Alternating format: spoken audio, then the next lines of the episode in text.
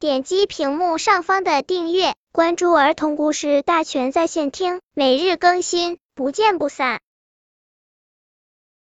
本片故事的名字是《风、阳光、小溪水》。小胖熊的爸爸出去干活了，小胖熊的妈妈在屋后种菜。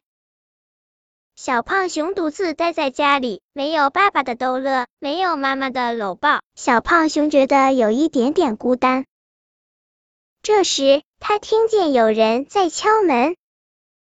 小胖熊打开门，原来是一阵风。风调皮的说：“来吧，来吧，我们一起玩。”他像爸爸一样和小胖熊逗乐。小胖熊和风做游戏，跑呀，跳呀，真开心。小胖熊玩的累了，坐在石头台阶上休息。温暖的阳光照着小胖熊，他觉得温温的、暖暖的，就像妈妈在亲切的搂抱着他。小胖熊要回家了，他看看手上、脚上都很脏，就来到小溪边洗洗干净。小溪清清凉凉的水，就像妈妈的一双手，在轻轻的、柔柔的抚摸着它。